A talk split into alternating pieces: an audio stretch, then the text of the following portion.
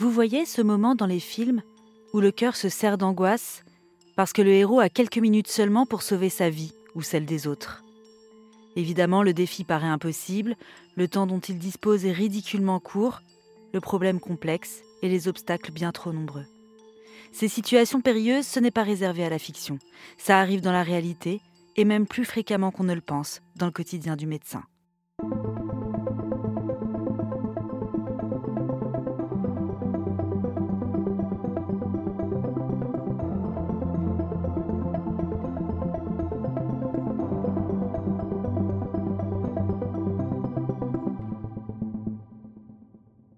Je suis Éléonore Merlin, journaliste à RTL, et vous écoutez Symptômes. Un podcast qui donne la parole à des médecins confrontés un jour à un cas mystérieux, à des symptômes parfois jamais vus ailleurs. Cette fois-là, ils ont douté, ils ont mené une véritable enquête, avec l'objectif de guérir, et parfois la peur de ne pas y arriver. Dans cet épisode, vous allez entendre l'histoire du docteur Nathan Epstein, qui exerce en pneumologie à l'hôpital du Kremlin-Bicêtre à Paris. Il va nous parler d'un patient de 56 ans un homme qui avait déjà été hospitalisé en 2019 pour des troubles neurologiques. Les médecins n'avaient alors pas trouvé grand-chose, et surtout ces symptômes avaient disparu aussi spontanément qu'ils étaient arrivés. Mais deux ans plus tard, le patient est de retour avec les mêmes troubles neurologiques et des problèmes cardiaques en plus.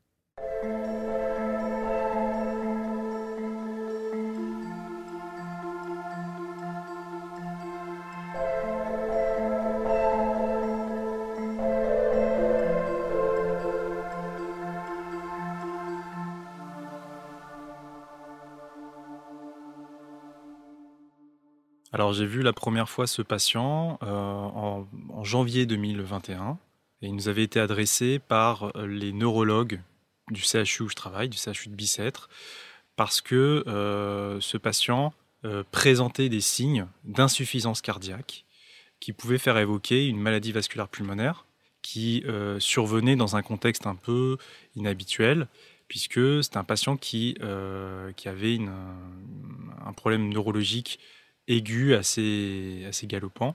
Et quand le patient arrive dans le service, c'était en début d'après-midi, euh, après le déjeuner, euh, et je, il m'est adressé par les brancardiers, et je, je, rentre dans la chambre du patient, et je commence à, venir le voir, et je, voilà, je me présente. Sa situation, c'est une paralysie progressive des bras et des jambes, avec un, un déficit de la sensibilité qui s'est installé sur quelques semaines et qui arrive à un niveau où le patient n'est plus capable de marcher. Et il est plus capable d'effectuer les gestes de la vie quotidienne comme euh, s'habiller, se brosser les dents, monter les escaliers, tout ça absolument impossible. Et euh, lorsqu'il essaie de marcher, il chute en fait. Avec euh, des douleurs assez importantes aussi, douleurs ce qu'on appelle neuropathiques. Donc c'est des douleurs qui se traduisent par des, impressions, de, donc il y, a des fourmillements, ça c'est la sensation, des douleurs à type de serrement, des espèces de crampes, des décharges électriques qui sont extrêmement désagréables et qui sont pour lesquels les traitements otalgiques habituels sont pas très efficaces. Et donc euh, c'est pour lui c'est effectivement euh, très inquiétant. Et puis au niveau de la respiration, il est gêné pour respirer et ça se voit en fait. Il a une mécanique ventilatoire, c'est-à-dire qu'il a une manière de respirer qui témoigne qu'il y, a des, problèmes. Il respire vite, il a une respiration superficielle, un peu une respiration comme un, comme un petit chien. Et puis associé à ça, des œdèmes. Des œdèmes au niveau des chevilles, c'est-à-dire que les chevilles gonflent, et quand on met le doigt sur la cheville, quand on appuie avec le, le doigt, ça s'enfonce. On appelle des œdèmes blancs, mous, indolores, et ce sont des œdèmes qui font évoquer une insuffisance cardiaque. Alors c'est un patient de 56 ans, qui a un mode de vie parfaitement classique. Il vit en maison avec deux enfants, euh, il travaille euh, comme comptable, euh, il n'a pas de, loisirs particulièrement étonnants, il n'a pas d'animaux à la maison.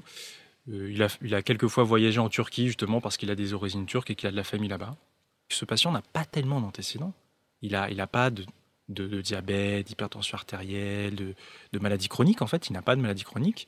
Il y a effectivement un élément qui traîne dans les comptes rendus comme antécédent chirurgical, qui serait dans les années 80, en fait en 88, au cours d'un voyage en Turquie, il a été opéré de l'estomac pour un ulcère. on n'a pas beaucoup plus d'informations que ça. Quelque chose d'assez banal et finalement, euh, par rapport à tout ce qui lui arrive, on, néglige assez. Quoi. C'est quand quelqu'un vient pour un problème très grave, le fait qu'il ait été opéré de l'appendicite, c'est une information non pertinente.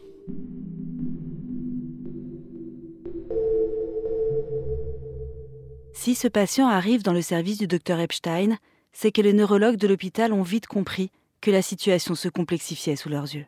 Vraisemblablement, il ne récupérera pas tout seul de ses troubles neurologiques comme deux ans auparavant. Il a de vrais signes d'insuffisance cardiaque qui se sont développés, il faut effectuer une échographie du cœur, et l'examen va vite confirmer une anomalie.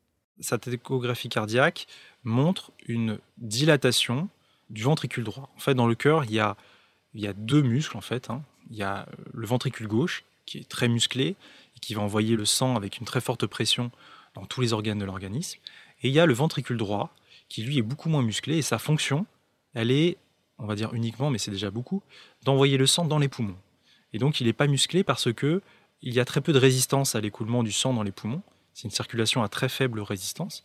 Donc il n'a pas besoin d'être très musclé pour envoyer le sang. Il n'a pas besoin de développer une force de contraction importante.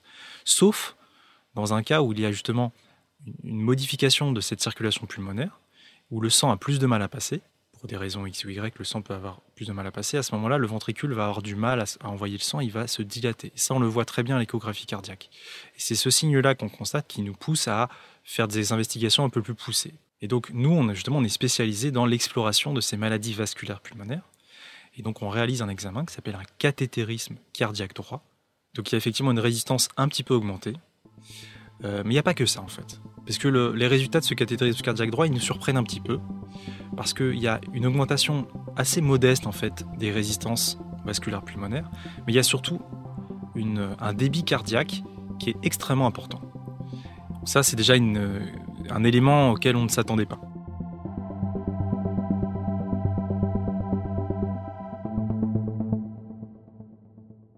Face à ce dysfonctionnement du cœur et les symptômes neurologiques observés, l'équipe du Dr Epstein soulève plusieurs hypothèses. Quatre au total trois plausibles et une à laquelle il ne croit pas trop. Une fois ces données euh, identifiées, on va poursuivre notre investigation basée sur trois diagnostics principaux. Et donc, le premier diagnostic, c'est une maladie qui peut donner des atteintes vasculaires pulmonaires également neurologiques, qu'on appelle la sarcoïdose. C'est encore une fois une maladie, un désordre du système immunitaire. Et pour étayer ce diagnostic, on va réaliser rapidement une biopsie des glandes salivaires. curieusement, c'est dans les glandes salivaires parfois qu'on peut retrouver des anomalies qui confirment cette maladie. Et puis, il y a également des éléments sur la prise de sang qui peuvent nous aider. Assez rapidement, l'hypothèse de la sarcoïdose est plutôt écartée. On n'a pas beaucoup d'arguments pour cela. Et on se penche plutôt sur notre deuxième hypothèse. La deuxième hypothèse, ce serait une hypothèse cancéreuse, en fait.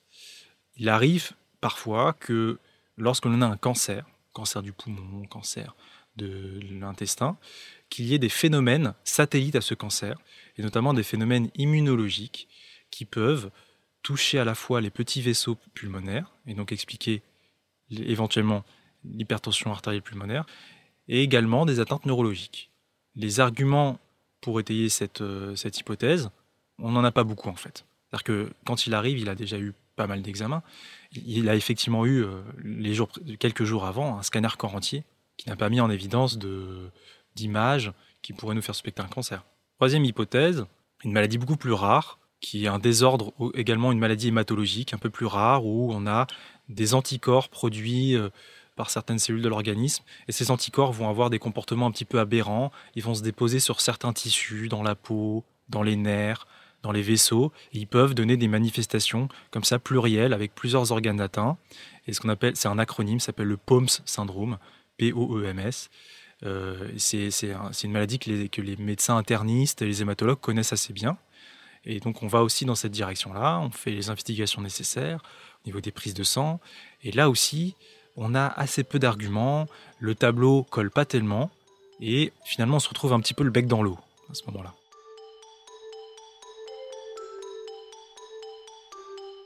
En médecine, c'est rare qu'on ait euh, des preuves formelles avec un seul élément qui nous donne une preuve formelle. Souvent, on se sert d'un faisceau d'arguments, et c'est ce faisceau d'arguments qui va nous donner un, degré de conviction suffisamment important. La médecine, c'est rarement noir ou blanc, c'est toutes les nuances de gris, et on se forge une conviction avec un faisceau d'arguments. Et pour le POMS, on a un petit doute, mais on a du mal à, rentrer tout le tableau dans, la case. Ce moment-là, il y a une quatrième hypothèse qui serait l'hypothèse euh, carentielle, puisque euh, on sait très bien qu'il y a des carences vitaminiques, vitamine B12, euh, vitamine B2, vitamine B1, qui peuvent donner des atteintes neurologiques et qui peuvent également donner des atteintes cardiaques. On redose encore la vitamine B9, la vitamine B12, c'est des vitamines qui sont faciles à doser. On peut avoir le résultat euh, en 24-48 heures. Les autres vitamines sont un peu plus compliquées à doser. C'est déjà ce qui peut expliquer euh, des fois l'errance diagnostique, c'est que certaines vitamines qui peuvent donner des carences en vitamine B1 peuvent également donner ce type de tableau, mais on la cherche pas tout de suite parce que c'est pas un, dosage qui est, facile d'accès tout de suite. Et on fait un peu un diagnostic euh, à la gueule, on va dire. C'est-à-dire que souvent, nous, on a l'habitude, en Occident, que les carences en vitamine B1 ce soit surtout chez des personnes qui ont des grandes consommations d'alcool euh, chroniques, quotidiennes. Et, c'est une des causes principales connues, on va dire, par la plupart du corps des médecins de carence en vitamine B1. Et ce patient ne présente pas ce type de, comportement.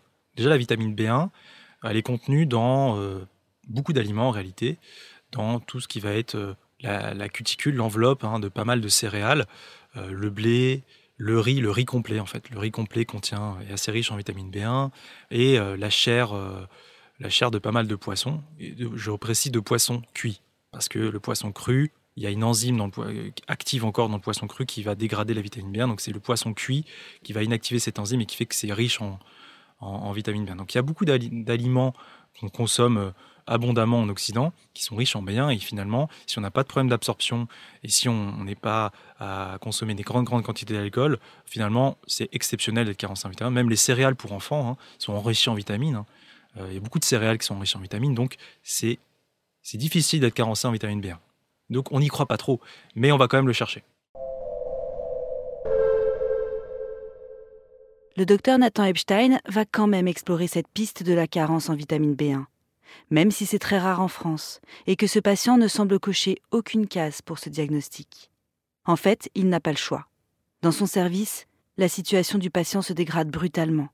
Avec son équipe, ils n'ont plus le luxe de trier les hypothèses. Il faut chercher tous azimuts, et le temps presse.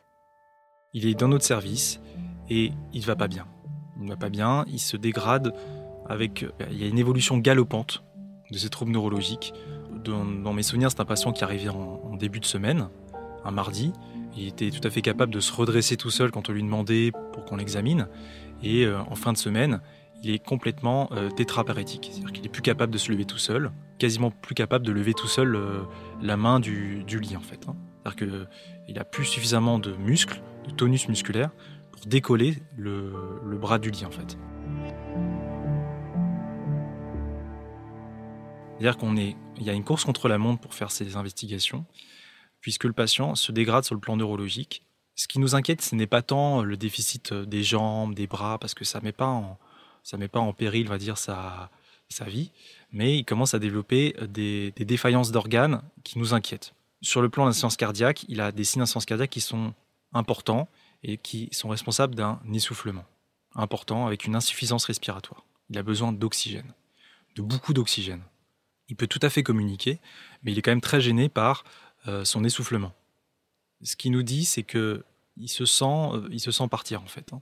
On voit bien que la situation est grave, que le patient il est épuisé et qu'il va falloir qu'on passe à la vitesse supérieure. On est très dérouté par la situation, ce qui ajoute un petit peu à notre, euh, à notre inquiétude, c'est que nous on est pneumologue, on n'est pas trop neurologue, on n'est pas très habitué à avoir ce type de tableau quand même. Donc il y a un malade dans nos lits qui a un problème neurologique très important, neuromusculaire très important, et on n'est pas très habitué à ce type de situation. Donc déjà, on n'est pas dans des situations très connues, on n'a pas beaucoup d'expérience dans cette, vraiment chez les malades neurologiques. On ne sait pas ce qu'il a, le patient il comprend tout ce qui se passe, il est parfaitement conscient, il verbalise ses inquiétudes. On n'a pas beaucoup de réponses à lui apporter. C'est-à-dire qu'on ne peut pas lui dire ça va aller, lui dire, mais si nous, même, on n'est pas sûr d'y croire vraiment, c'est difficile de rassurer les patients.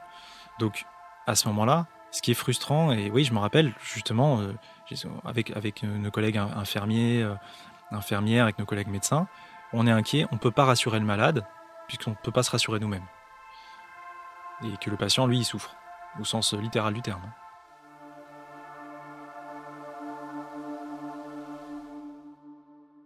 Là la priorité de mettre le patient dans le bon environnement.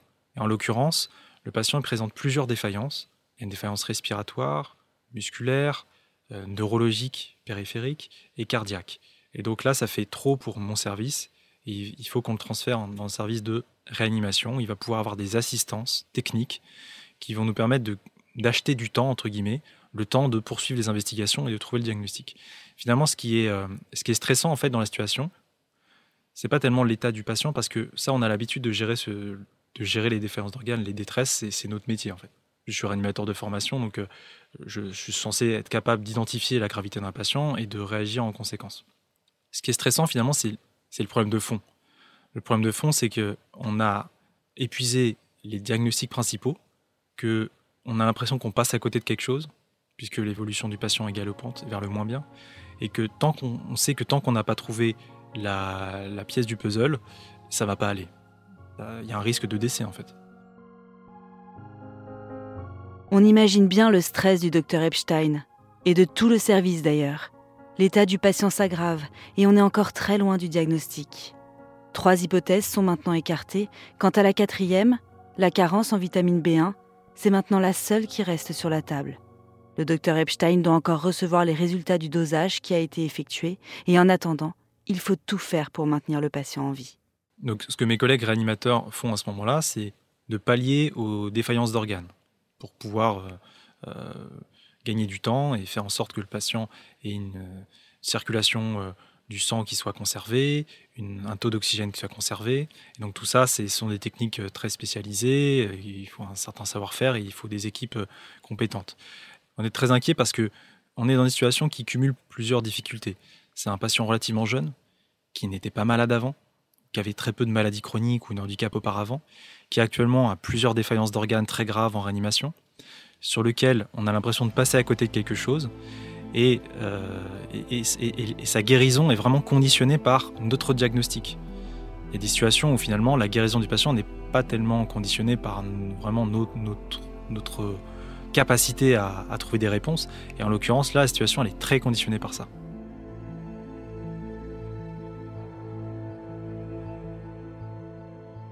Si on ne comprend pas les mécanismes de la maladie, si on ne comprend pas la maladie causale, on a beau faire des traitements symptomatiques, ça va pas aller mieux.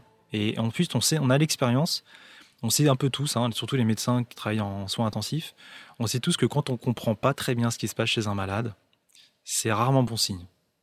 Puisque justement, quand, on ne peut pas agir sur la source, euh, soit c'est un problème qui va spontanément aller mieux. Alors des fois, hein, ce que j'appelle euh, pour rigoler, de la chronothérapie, hein, juste en attendant, des fois les choses vont se résoudre par elles-mêmes. Mais la plupart du temps, si on n'a pas identifié la cause, ça va pas aller mieux. Vu qu'on a épuisé les, trois diagnostics principaux, l'hypothèse carentielle, elle revient un petit peu sur le devant de la scène.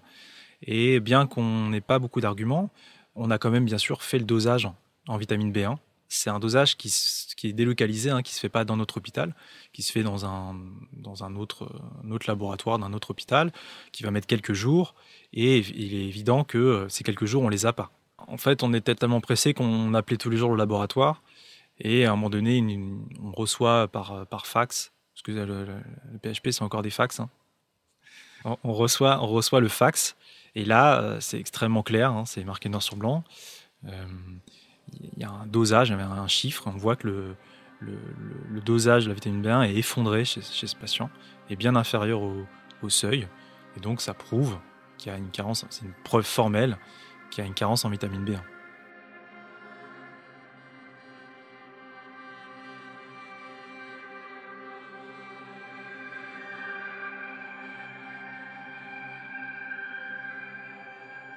Et là, on est, euh, on est surpris on est à la fois surpris, on est content, et à la fois on s'en veut un peu. On est content parce que là, on se dit qu'il y a un levier thérapeutique. Il y a déjà sa supplémentation depuis quelques jours, et on sait que dans ce type de, carence en vitamine B1 avec les problèmes qu'on connaît, euh, c'est un problème qui est assez réversible.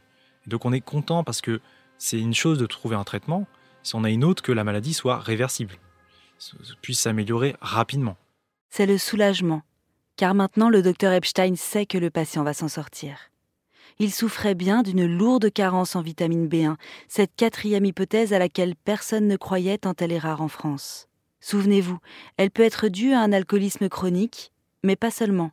La maladie du beriberi, comme on l'appelle, peut aussi apparaître après une chirurgie de l'estomac, et c'est le cas de notre patient qui avait subi une opération pour son ulcère, beaucoup plus importante que les médecins le pensaient. Parfois, en fait, il faut savoir décentrer son regard, sortir du tunnel, prendre en compte des petits détails insignifiants extérieurs.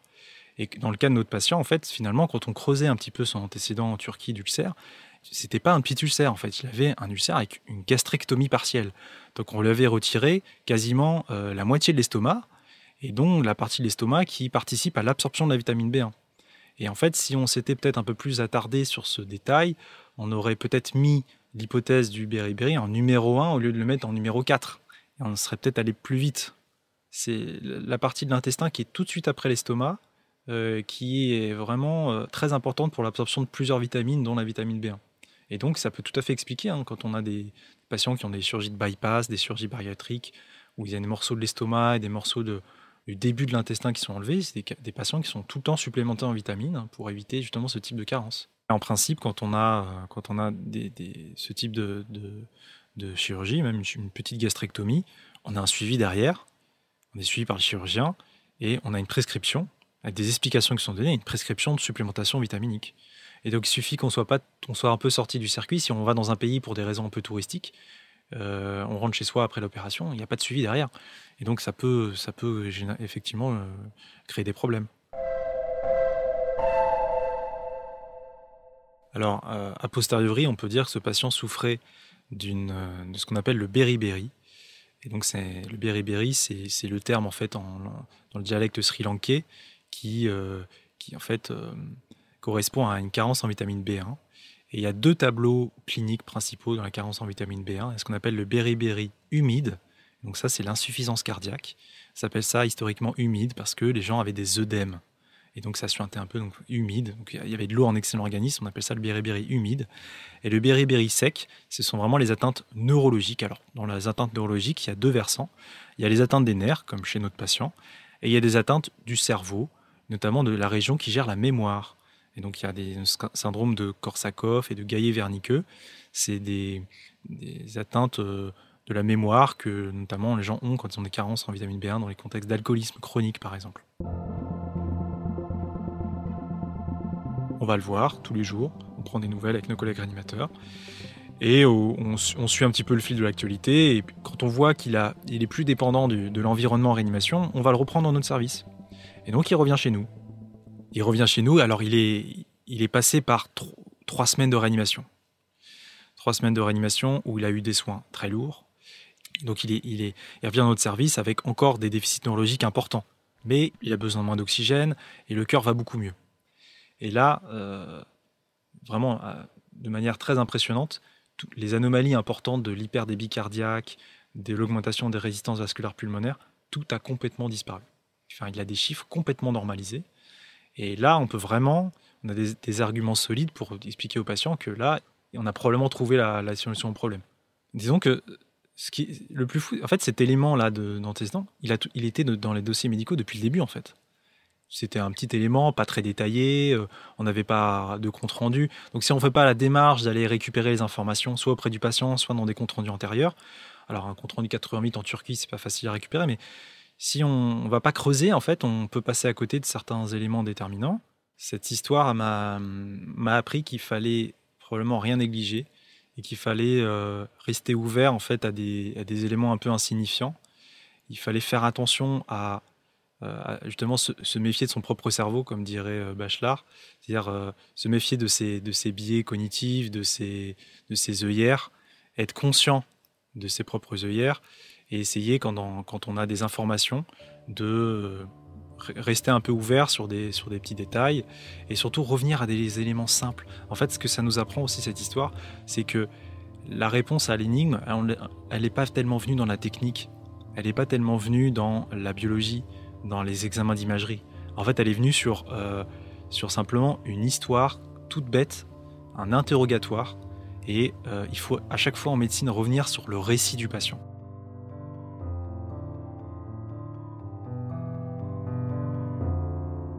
Et la plupart des, réponses à nos questions, enfin toute la démarche médicale, de toute façon, elle démarre d'un récit. que ce soit un récit biographique, hein, c'est-à-dire qu'est-ce qui s'est passé dans votre vie, Qu'est-ce que vous avez fait euh, Parce que si on ne pose pas la question, euh, des fois, les antécédents, il y, a, il y a 20 ans d'une chirurgie, les gens peuvent oublier. Hein. Quand on voit une cicatrice sur le ventre, on peut se douter qu'il y a eu quelque chose, mais euh, il faut un peu creuser, des fois, faire un, un, interrogatoire un peu policier. Hein. Personnellement, c'est une histoire qui était, qui était riche en, émotions. en plus, on avait, on a quand même noué un lien avec ce patient parce qu'il était vraiment très sympathique, il nous faisait confiance, il comprenait très bien la situation. Et, il a, il a, donc il y, avait un lien un peu affectif parce qu'il était, était, vraiment très très courageux, hein, ce, monsieur. C'était vraiment un battant. Il est sorti, il est rentré chez lui, il a retrouvé sa famille, il a bénéficié de longues semaines de rééducation bien spécialisée. Donc euh, l'histoire se termine bien. Euh, et l'histoire été effectivement conditionnée par euh, le fait de trouver ce qu'il avait. C'était une expérience qui était, qui était marquante parce que il fallait faire un diagnostic rapide. On avait un patient, encore une fois, qui était, qui était pas malade auparavant, qui n'avait pas de problème de santé auparavant. Son futur dépendait entièrement de notre capacité à trouver la solution. Et puis, euh, ce, qui était, qui était aussi, euh, ce qui était aussi très, très particulier, c'était tout, ce maillage, en fait, cette discussion pluridisciplinaire où il faut en temps réel euh, réajuster nos, notre attitude diagnostique. Et ce que ça m'a apporté, bah, ça m'a appris quand même une belle, une belle leçon d'humilité. Et puis j'ai un petit peu révisé, euh, révisé les carences en vitamines. C'était, euh, on était assez satisfait quand même de, que ça se termine bien cette histoire. C'était des bonnes satisfactions.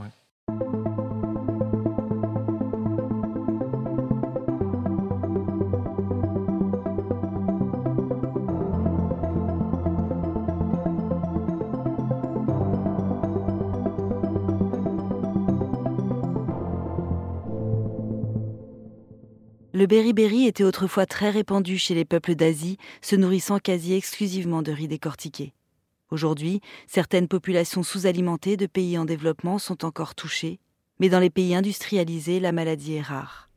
Pour soigner le beriberi, il suffit de prendre une supplémentation en vitamine B1 et la guérison est souvent totale, sauf si le patient garde des séquelles de son déficit. Merci d'avoir écouté ce nouvel épisode de Symptômes.